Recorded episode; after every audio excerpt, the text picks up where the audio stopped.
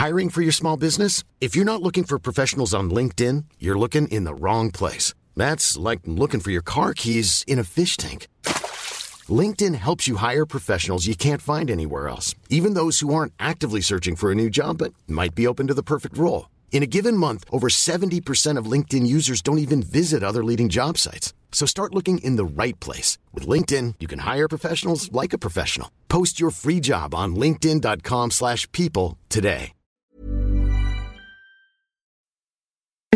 Escuchas. Escuchas un podcast de Dixo.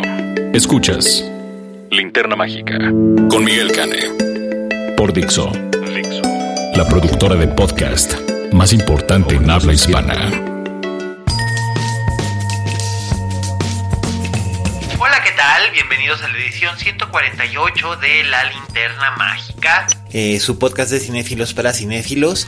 Y pues eh, esta emisión, Raulito Fuentes, el crítico de cinemas chinguetas de Jalisco y anexas, nos va a hablar de uno de los estrenos más esperados de este verano por los fans. Eh, me refiero a Rápidos y Furiosos 9 o bien Historia de dos pelones o no recuerdo bien cómo se llama, pero, pero bueno, esa es la película que Raulito fue a ver para que no la tenga que ver usted. Así que bueno, dejemos que Raulín haga aquí sus comentarios y después de que él hable, continuamos. Adelante Raúl. Oye Fuentes.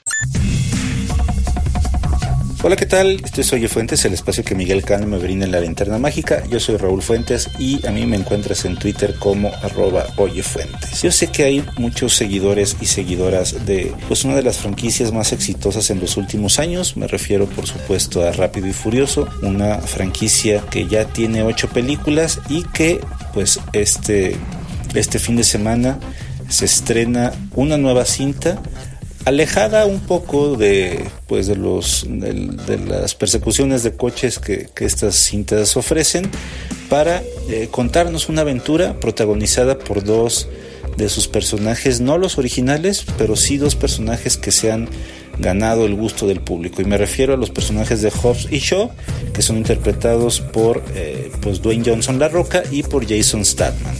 Esta es una cinta dirigida por David Leitch es un director especializado en películas pues, de mucha acción, de muchos golpes, de muchas persecuciones, de muchos bombazos. Él dirigió la segunda película de Deadpool y también dirigió Atomic Blonde. Y además, eh, pues él también tuvo que ver con la primera película de John Wick, aunque su crédito no, no aparece como, como tal, es una codirección, pero no aparece como tal. Pues bueno, ¿de qué se trata esta película de Hobbs y Shaw? Que, pues la verdad es que es como muy, muy fácil de, de, explicar, de, resumir, de contar. Es básicamente eh, pues una, una espía que se hace de unos virus que podrían exterminar a la raza humana, se hace con ellos, se los tiene que meter al cuerpo porque el villano de la cinta, que es interpretado por Idris Elba, eh, pues quiere quedar con ellos y es entonces cuando eh, desde sus diferentes plataformas Luke Hobbs y eh, de Car Show tienen que entrar en acción. Por supuesto, si ustedes han seguido varias de las películas de Rápido y Furioso, pues saben que estos dos personajes no se caen bien y evidentemente esto juega un papel importante en la cinta porque pues tienen que hacer mancuernas sí o sí para que pues la trama avance. Es una cinta pues como las otras anteriores películas de David Leitch cargada de acción a raudales, es una cinta dura dos horas 15 en la que veremos a estos personajes enfrentarse a pues a este gran actor que es Idris Elba. A mí me sorprende de repente que, que habiendo trabajado en series como The Wire o Luther, esté eh, escalando, digamos, como su carrera a, películas pues bastante desechables, diría yo.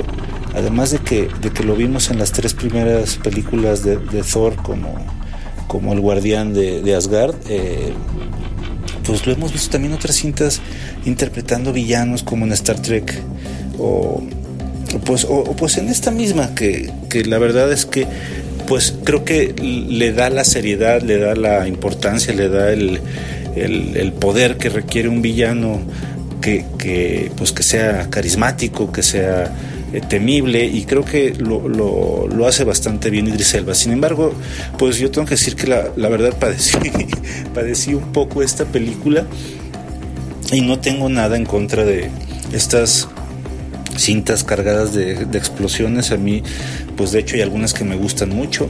Incluso disfruté muchísimo tanto Atómica como las películas de Deadpool y, las películas de John Wick. Pero siento que esta eh, utiliza el absurdo de una manera, pues no sé, que va un poco más allá de, lo que se espera. A favor de la película creo que podemos decir que hay momentos de humor gracioso, sobre todo lo que tiene que ver con apariciones especiales. No les voy a arruinar quiénes son estas, estos personajes, pero de, entrada en los primeros 10 minutos reconocerán a un actor famosísimo que tiene un papel bastante hilarante y que le da creo que el, el, tono de la película. Y también este mismo personaje aparece en una escena post créditos para que pues no se vayan luego luego cuando se acabe la película para que puedan ver lo que se podría cocinar. Si a la película le va bien pues lo que podría ser una segunda e incluso una tercera parte. Entonces pues eso vayan a ver eh, Rápido y Furioso, Hobbs y Shaw, si son fans de esta franquicia y únicamente les recomendaría con ese sentido. Si no, pues la verdad es que creo que se pueden ahorrar eh, la estridencia, salir aturdidos de la pantalla. Yo la, me tocó verla en una pantalla IMAX con muy buen sonido, pero pues sí salí un poco aturdido de la, de la sala. Vayan a verla y si les gusta, pues coméntenmelo. Yo estoy en Twitter como arroba oyefuentes. Yo soy Raúl Fuentes. Les agradezco su atención y nos escuchamos la próxima semana. Hasta luego. Escuchas. Escuchas. Linterna Mágica. Fixo.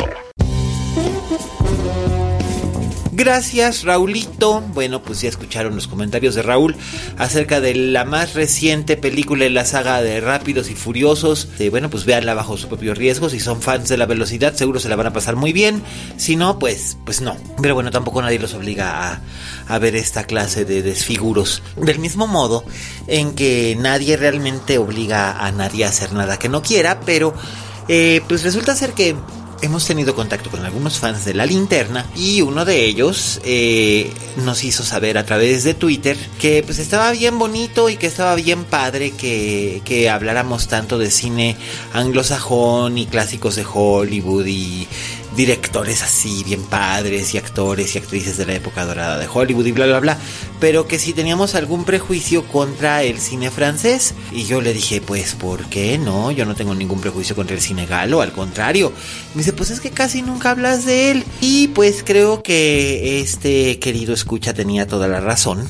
Así es que me di a la tarea de ver nuevamente dos películas de un director francés del que no se habla mucho, pero debería hablarse más. El injustamente infravalorado, nunca bien ponderado y sencillamente espléndido Patrice Leconte.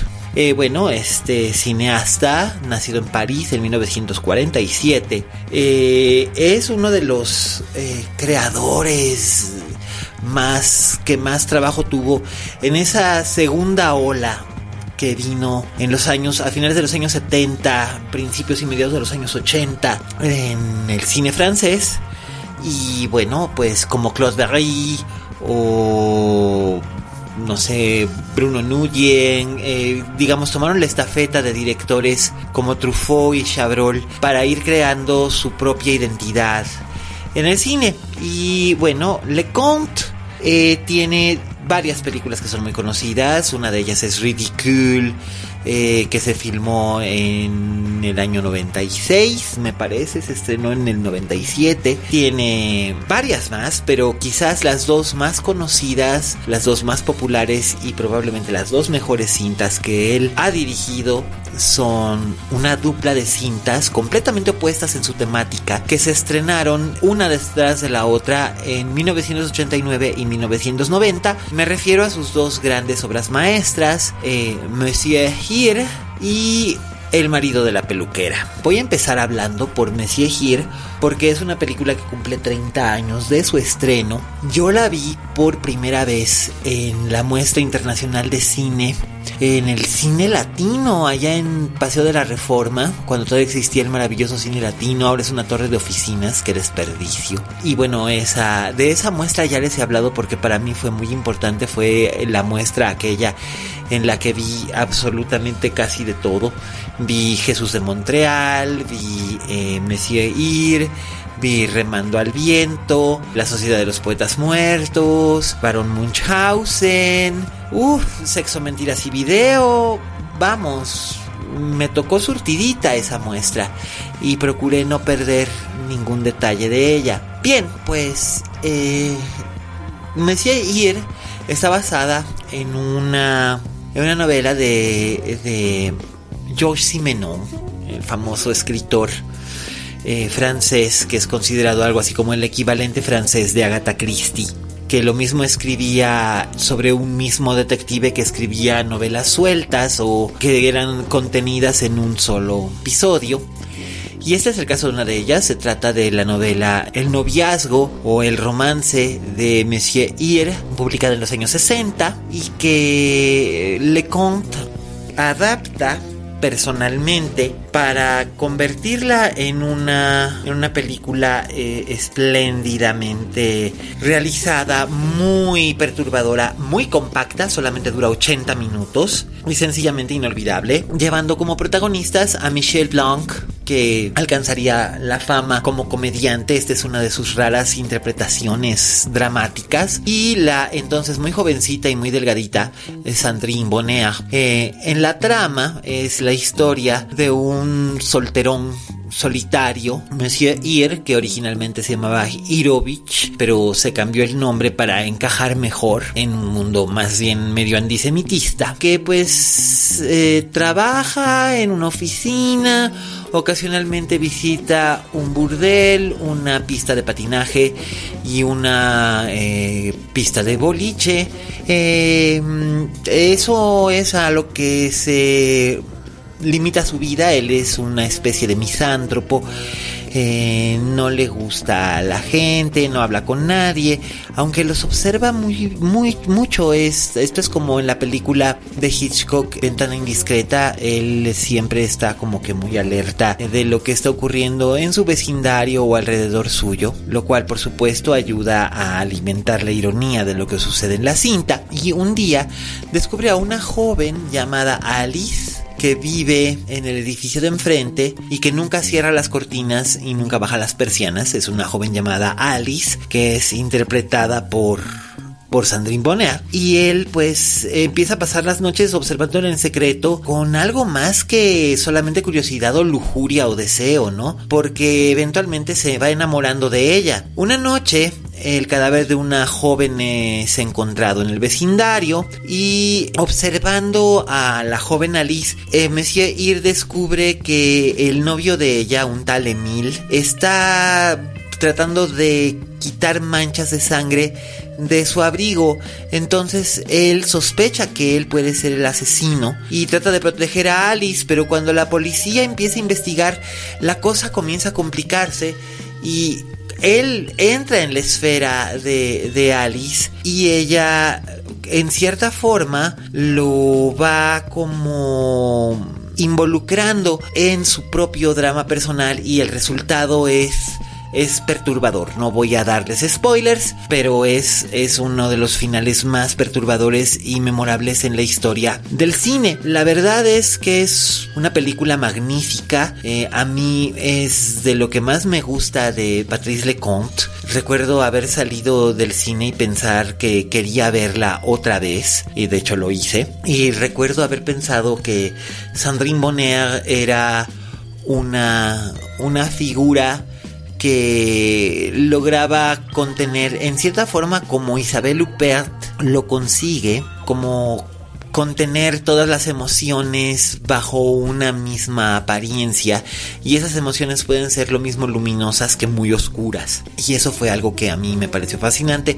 Sobre todo como Leconte va contando esta historia y va tejiendo una serie de de claroscuros precisamente para llevarnos a un desenlace impactante. Y después de una película tan sui generis, tan sublime y violenta. Leconte regresa, pero en esta ocasión con una historia original escrita por él y por Claude Klotz, que se llama El marido de la peluquera. Es una, es una cinta protagonizada por Jean Rochefort y Ana Galiena. Las dos cintas, de hecho, llevan una banda sonora memorable y con piezas únicas y muy distinguidas del, del músico Michael Nyman, que digamos son como piezas rúbrica dentro de su obra. Y bueno, pues Jean Rochefort, que es este actor que, vamos, empezó a trabajar desde los años 60, que llegó a trabajar con Luis Buñuel,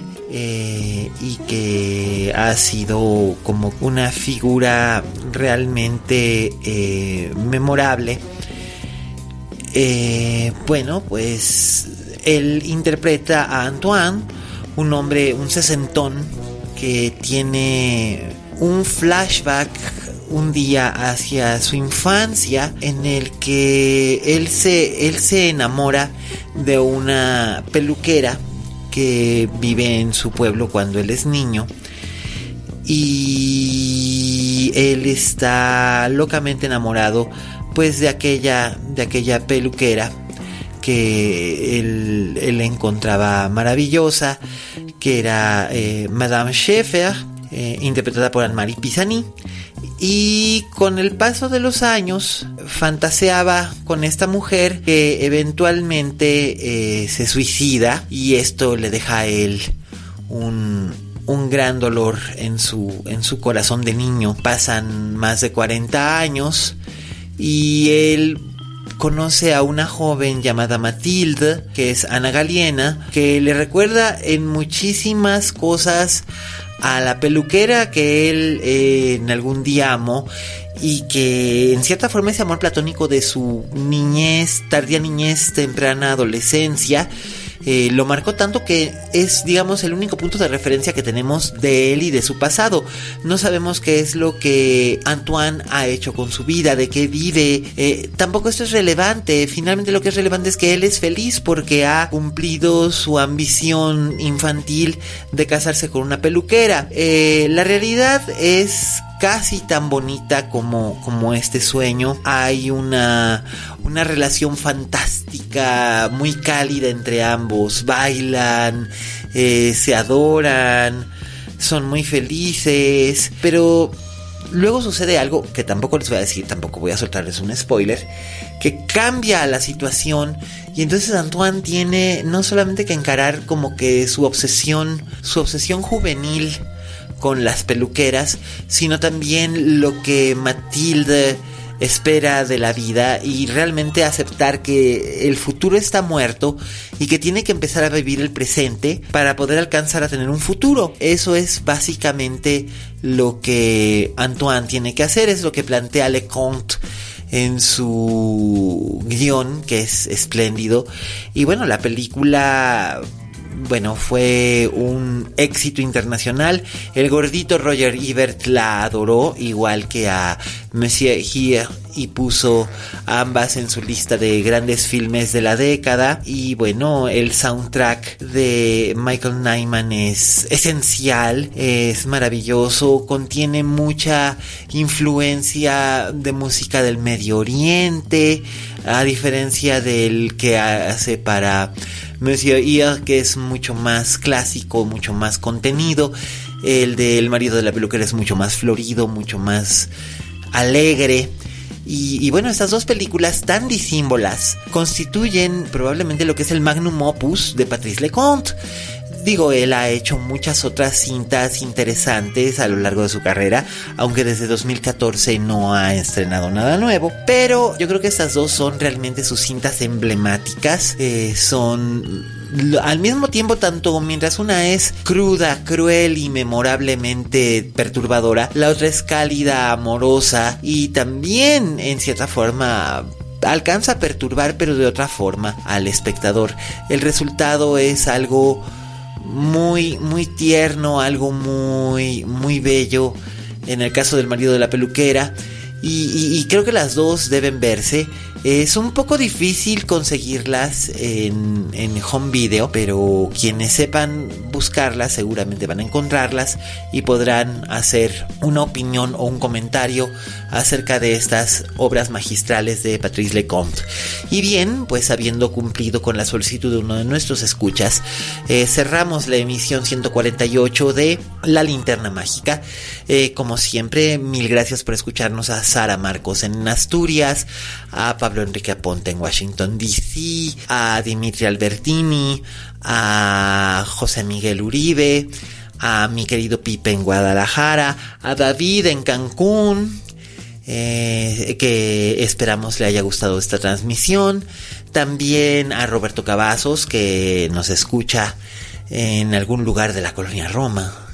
Y también a mis tocayos Miguel y Miguel y todos los amigos y amigas que se van sumando a escuchar este podcast yo les agradezco muchísimo. Les recuerdo que pueden suscribirse en iTunes, pueden escucharnos en Spotify, Amazon Music o en la página de Dixo. Eh, si se suscriben por iTunes, bueno, pues no solamente pueden calificar el, el, podcast, sino que también pueden dejar comentarios y correr la voz para que tengamos más escuchas y podamos llegar a fin de año a ser uno de los, uno de los podcasts más escuchados en, en México. Eh, bien, bueno, pues no me queda mucho más que agregar a nuestro gran equipo que hace posible este podcast, a Fede, Fede del Moral, a, Vero Hernández y a Dani Sadia, muchísimas gracias. Les recuerdo, Dixo no solamente es linterna mágica, hay una gran variedad de podcasts en su parrilla con muchos intereses para ustedes. Yo soy Miguel Cane, mi arroba es alias Cane en Twitter. Y pues espero sus comentarios con el, con el hashtag linterna mágica y cuéntenme qué les pareció haber descubierto o bien redescubierto el cine de Patrice Lecomte, especialmente estas dos obras maestras, Monsieur Ir y El marido de la peluquera. Yo estaré aquí la próxima semana para hablarles de un nuevo tema, Raúl Fuentes les hablará de otro atractivo estreno y recuerden, como dijo la Betty Davis, en este negocio si no tienes fama de monstruo, no eres una estrella. Hasta la próxima.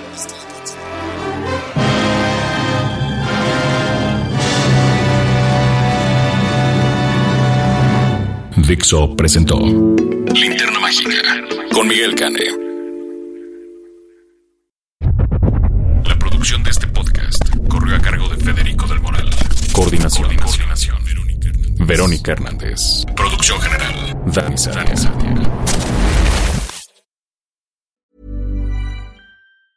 If you thought the only way to get a more defined jawline with natural looking results was through surgery, think again. Juvederm Volux XC is a non surgical injectable gel filler that improves moderate to severe loss of jawline definition and can help you achieve natural looking results with little downtime. Even better, this improved definition lasts up to one year with optimal treatment. No maintenance required. Improve jawline definition for a smooth, sculpted look with Juvederm Volux XC. For important safety information and to find a licensed specialist, visit juvederm.com. That's J U V E D E R M.com. Not for people with severe allergic reactions, allergies to lidocaine, or the proteins used in Juvederm. Common side effects include injection site redness, swelling, pain, tenderness, firmness, lumps, bumps, bruising, discoloration, or itching. There's a risk of unintentional injection into a blood vessel, which can cause vision abnormalities, blindness, stroke, temporary scabs, or scarring. Talk to a licensed specialist to find out if it's right for you.